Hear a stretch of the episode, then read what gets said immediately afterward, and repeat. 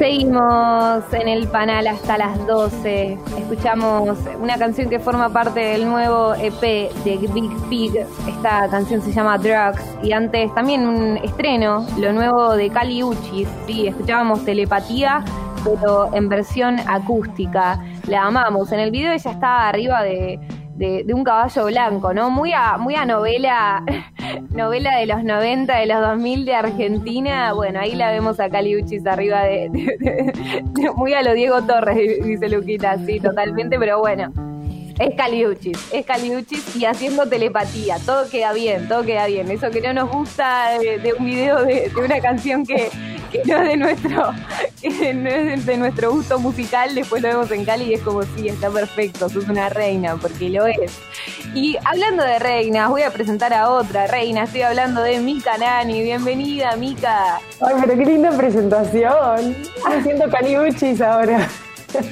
Está bien, está bien. Todos tenemos que levantarnos y decir, bueno, mood caliuchis, ¿no? no me importa nada. ¿Viste las stories que sube que está como siempre como todo como relajada, todo como así. Nunca es lunes para ella. Nunca es lunes a la mañana, siempre viernes.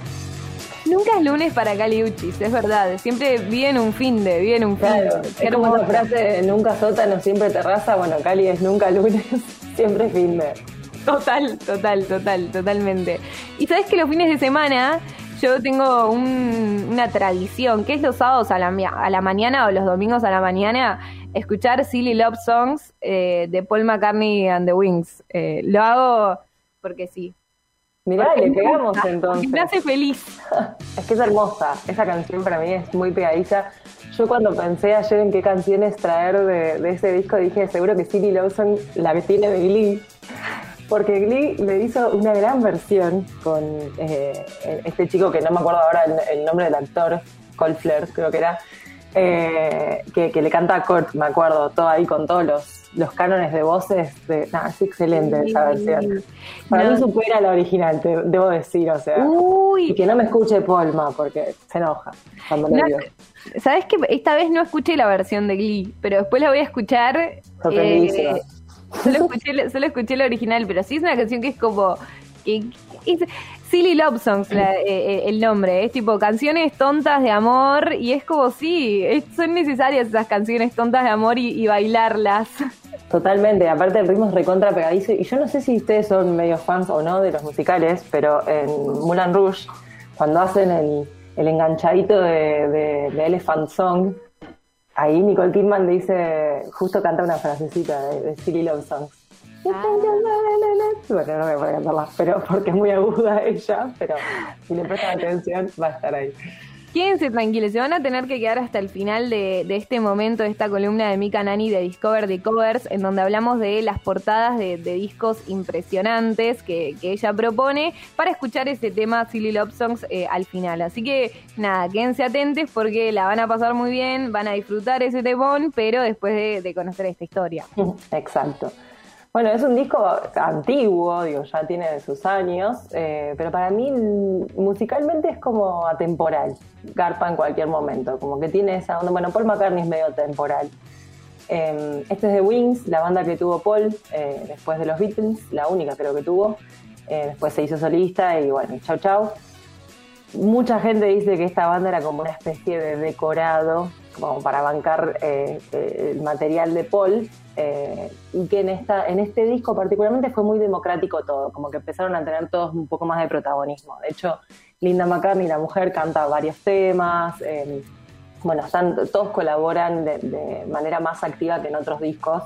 Sin embargo, como que dicen que esa democracia no le salió muy bien, que no es de los mejores de la banda. Eh, en cuanto a la tapa, el diseño lo hizo un colectivo de diseño gráfico que se llama Hipnosis, posiblemente lo hayan escuchado nombrar en algún momento porque es muy, muy reconocido.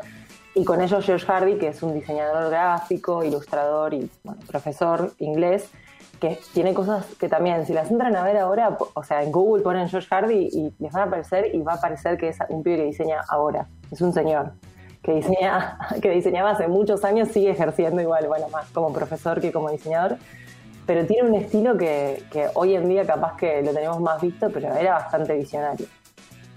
Y sobre hipnosis, me interesa ahondar porque es como, creo que es de los, de los colectivos gráficos más conocidos mundialmente, porque eh, entre los 70 y los 80 más o menos, que fueron cuando estuvieron activos, hicieron las tapas de discos icónicas mal, tipo de Pink Floyd, de Genesis, ACC, Led Zeppelin, o sea, esas tapas de la psicodelia que la gente dice, este surrealismo, no sé, bueno, de Pink Floyd, que son como muy fandom, eh, todo el mundo tiene The Dark Side of the Moon, de, no sé, Wish You Were Here, todas esas las hicieron ellos, este colectivo gráfico. Este colectivo gráfico es británico, eh, estaba formado originalmente por Storm eh, Torgerson y Aubrey Powell, y después se sumó Peter Christopherson. Y un dato hermoso de color es que ellos arrancaron en un baño.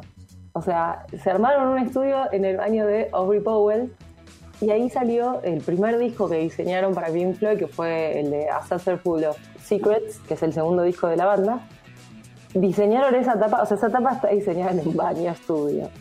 Y después de eso les fue tan bien que se alquilaron un estudio y bueno, obviamente crecieron, pero salieron de un baño. Tengamos eso. O sea, un, un me, gusta porque acá tenemos otra columnista que se llama Maru que hace como un modo random, presenta tres canciones y, hablamos mucho de los colectivos, ¿no? Que, es re interesante como los colectivos de músicos o, eh, bueno, en el hip hop aparece mucho el concepto de lo colectivo, incluso terminan laburando músicos y diseñadores gráficos a la par como colectivo. Pero bueno, es re interesante conocer vos que estás metida en el mundo del diseño gráfico, porque soy diseñadora, diseñadora gráfica, también cómo pueden existir esos colectivos a la hora de crear eh, portadas de discos, ¿no? Que es como también que sea un colectivo lo hace eh, un ping-pong de, lluvia de ideas súper interesante. No vemos una persona que piensa una portada que, no sé, cinco. Bueno, tal cual. Hoy estaba pensando justamente en eso antes de hablar acá de la importancia de, lo colectivo, porque yo creo que es mucho más, o sea, los resultados de algo colectivo siempre es mucho más exitoso y perdurable que capaz que algo individual. Igual hay mil millones de diseñadores y diseñadoras y fotógrafos y fotógrafas que trabajan individualmente y son exitosos, pero digo, el colectivo tiene esa cosa de no sé, como que tiene una carga bastante más grande y como decís vos, tiene resultados mucho mejores. O sea, esto parecían dibujos o fotomontajes, las, generalmente las portadas que trabajaba este, este colectivo, y en realidad en esa época eran fotografías reales. O sea, para Wish You Were Here, que es la del tipo prendido fuego de Pink Floyd, prendieron fuego un extra. O sea, prendieron fuego un tipo que trabajaba en efectos especiales de, Hollywood, no sé dónde era, de qué parte, pero prendieron fuego un chabón para hacer esa sesión de fotos. No es que es un fotomontaje de un fuego. Una locura, una locura. Imagínate que esas sesiones llevaban mucho tiempo y mucho laburo y colectivamente yo creo que salían mucho mejor de lo que podrían haber salido si a uno, a un loco se le ocurría hacer eso y era como, bueno, tengo que conseguir al extra, tengo que hacer esto, tengo nada. Para, para ordenar a los oyentes, eh, les comentamos que estamos en Discover Covers con Mika Nani. Como todos los lunes, contamos la historia detrás de una portada de un disco. Hoy estamos hablando de un disco de Wings, eh, banda de Paul McCartney, eh, que es un disco de 1976 que se llama Wings at the Speed of Sound. ¿Está, ¿Está bien como lo estoy diciendo? Wings at the Speed of Sound. Ahí va. en un momento pensaba que era solamente the Speed of Sound y que Wings era como el nombre, pero no, se llama Wings at the Speed of Sound. De hecho lo corregí porque lo tenía mal en el poste original. Muy bien, y para que vean la portada, para que sepan de lo que vamos a hablar, que, de que es el producto de, este colectivo, hay hipnosis, ¿está bien? Hipnosis. y, se escribe hipnosis pero con una G intermedia. Claro, hipnosis. Y toda esta portada la pueden encontrar en donde? En nuestro Instagram, en el panel, es la última publicación que hicimos, y también en Twitter de Radio Colmena, como para que sepan de lo que estamos charlando y busquen en sus celulares ahí eh, la portada de eh, disco de Wings del que estamos hablando hoy. Bueno, sobre el, el, nombre de Hipnosis, ahora que me lo estabas diciendo, es muy loco porque también el estudio surgió a partir de un graffiti que tenían en la puerta de la casa que era Hipnosis dijeron, che, qué, nombre copado, porque como que mezclaba esta cosa del hip, viste que hype es como lo nuevo, lo cool, toda esa historia, y Gnosis tiene algo que ver con, no sé, la espiritualidad, viste, como la ausencia de, espíritu y qué sé yo, entonces como que es un nombre súper vuela cabeza, vuela peluca, y trabajaban con Pink Floyd también, o sea, con el Zeppelin, era todo alineadísimo. También eran amigos de los músicos, entonces era todo un colectivo de todo, como decíamos, musical y de diseño. Eh, después se separaron ellos y siguieron trabajando también por su cuenta, pero bueno, son como muy icónicos dentro del mundillo, sobre todo Torgerson que hizo muchas tapas después en la modernidad más conocidas.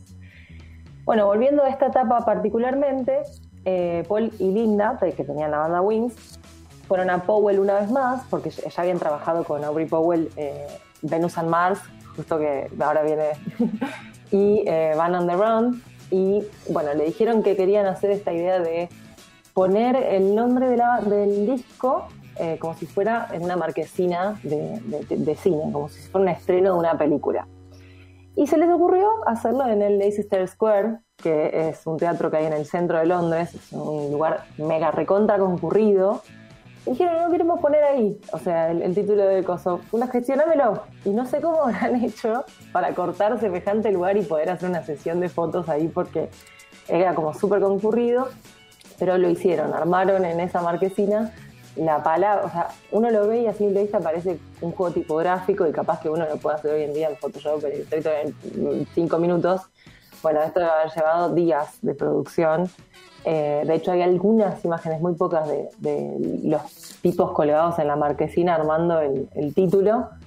Em, y bueno, eso sucedió ahí en ese teatro de Londres que hoy en día ya no existe en esa parte, está mudado, pero bueno, fue como un teatro que también tiene mucha historia que de hecho buscando la información encontré un chabón que hace tours en Londres, que se llama Rock Tours, y te lleva como a estos lugares icónicos, donde no sé, Bowie te escribió dos temas, esto sacaron una foto.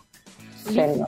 yendo. O sea, siento que si en algún momento tengo la posibilidad de, viajar, como ese sería mi tour. el tour musical. Es más, en mi cabeza, en mi cabeza flashé que había tenido esa idea yo.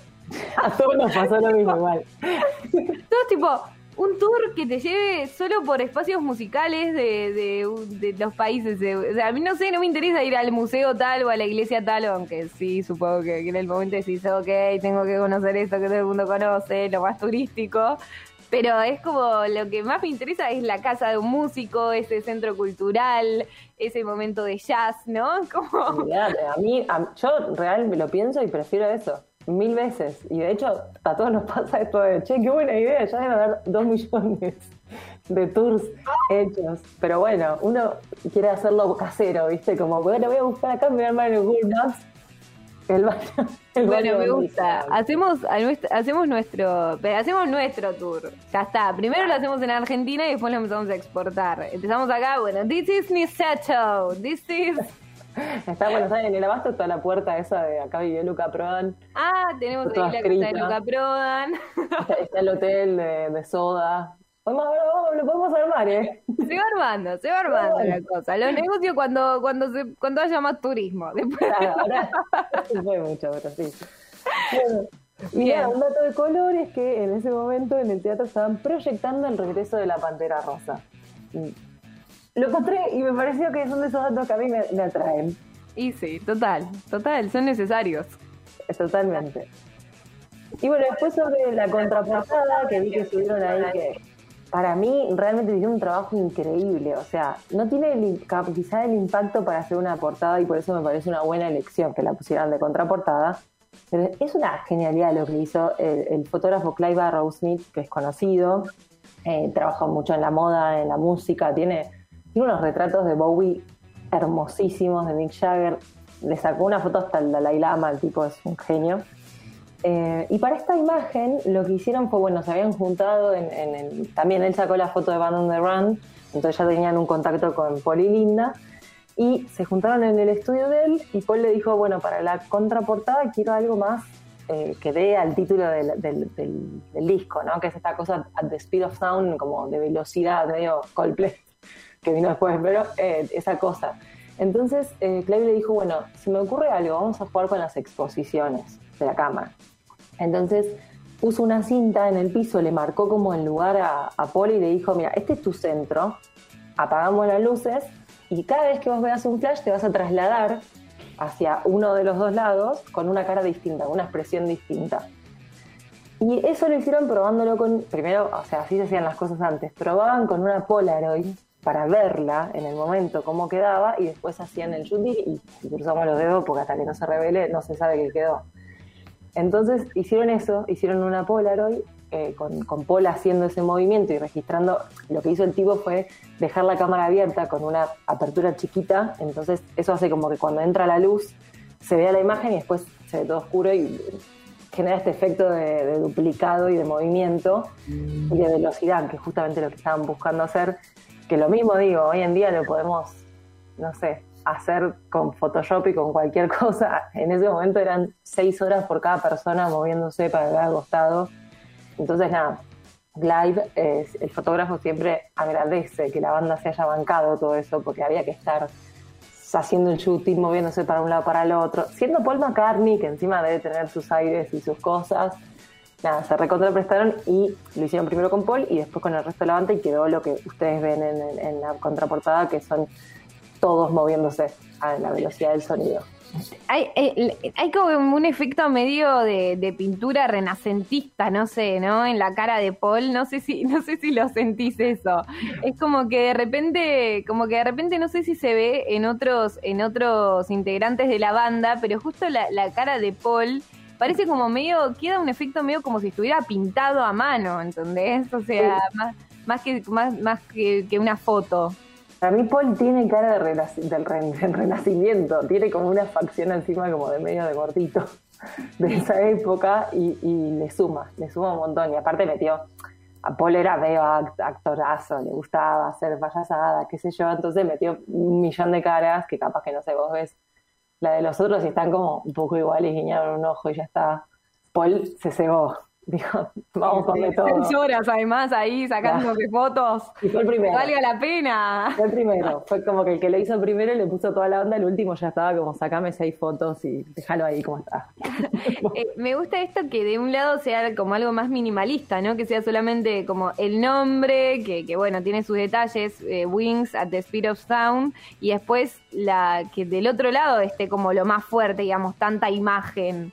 Eh, yo creo que es una gran decisión desde el diseño, porque aparte como que te viene de, toque la, banda y el nombre y como del, disco, y realmente no hay muchas tapas tipográficas así de esa época. Usaba mucho la foto también, entonces imagínate esto, en un lugar donde comprabas vinilos, que vos tenés un montón de información y de repente tenés una tapa bastante limpia que tiene el título al palo, te llama la atención, creo. Entonces, para mí fue un buen recurso en ese sentido. Bancamos, bancamos. Em, y, y, sí, y sí, o sea, recomiendo que, que, lo vean y que le presten atención, porque a veces uno cuando ve la contratapa, uno busca también esa ficha técnica, ¿viste? Cuando a, la hora de ver la contratapa, y se encuentra con la cara de ellos. y, y, que esto, y, también el juego de palabras, que sea speed of sound, o sea, eh, digamos, la, la, rapidez del sonido, eh, que, que justamente las fotos que se saquen sean muy rápidas, ¿no? Y que también tengan ese efecto de rapidez que es como que la foto acompaña a la tipografía y, al concepto del disco. Bueno, le pusieron un, nombre a, eso, va, lo, llaman ecovisual. Y, y me parece recontratinado, porque es como, real es como un ecovisual. O sea, vos tenés bien nítida la imagen central y después lo de al lado es como algo que se disipa y que queda resonando visualmente. Me flashea un montón el tema de ecovisual, porque ahora a mí me gusta encontrar relaciones en todo, ¿viste? A uno le gusta flashear, que, como esto, como lo del tour, como lo de uno, uno le gusta flashear, pero esto de esto del ecovisual, también hay mucho eco en el disco cuando lo escuchás, tipo, qué sé yo, pienso en Silly Love Songs, que empieza con pound, es verdad, pound, pound, como que hay un eco ahí, y de hacer tipo, como el meme, el meme que te explota la cabeza como wow. y me pasa que posta, eh, conociendo cómo es como artista Paul McCartney, qué sé yo, yo creo que nada de eso está librado al azar, o sea, es, un chabón tan manija en el sentido musical y, de todo, de dominarlo todo, que puede ser hasta que lo hayan recontra premeditado, o sea, si se llama así el título del álbum, tiene que tener algo de eso adentro también, de afuera. Vamos a escuchar Silly Love Songs al final, pero ahora em, quiero que, elijas qué tema te gustaría que pasemos del disco. Además de... A mí me gusta mucho She's My Baby, que es un tema que le dedicó a Linda, em, que Linda era la mujer de él y estaban en esta banda juntos. Mucha gente dice que es como una gomada de amor, ¿viste? Cuando se ah, qué goma, qué denso es el amor. pero cuando ella falleció, eh, él, hicieron como toda una versión de este tema así medio en sinfónica y me parece muy lindo eh, y, qué sé yo, Paul enamorado es como algo que no se ve él mismo, eh, es muy lindo, así que ese es mi tema elegido. Aguante el amor, gatos. Escuchamos She's My Baby.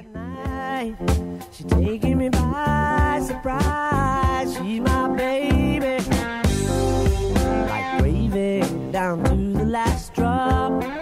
Mopping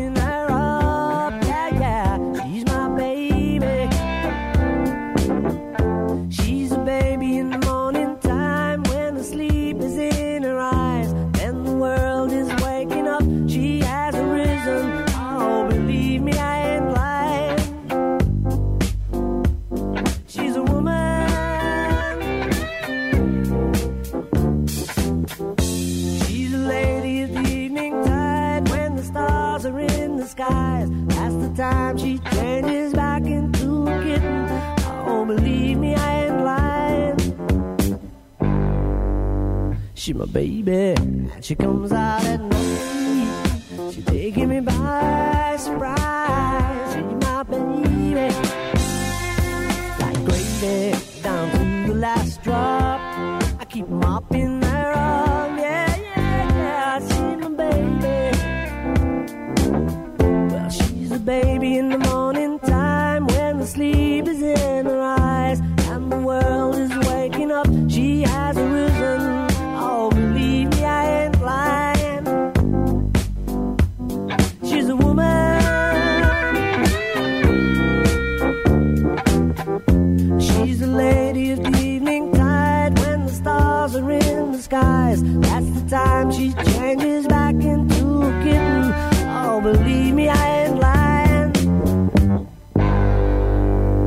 my baby, she comes out at night, taking me by surprise. Yes, baby.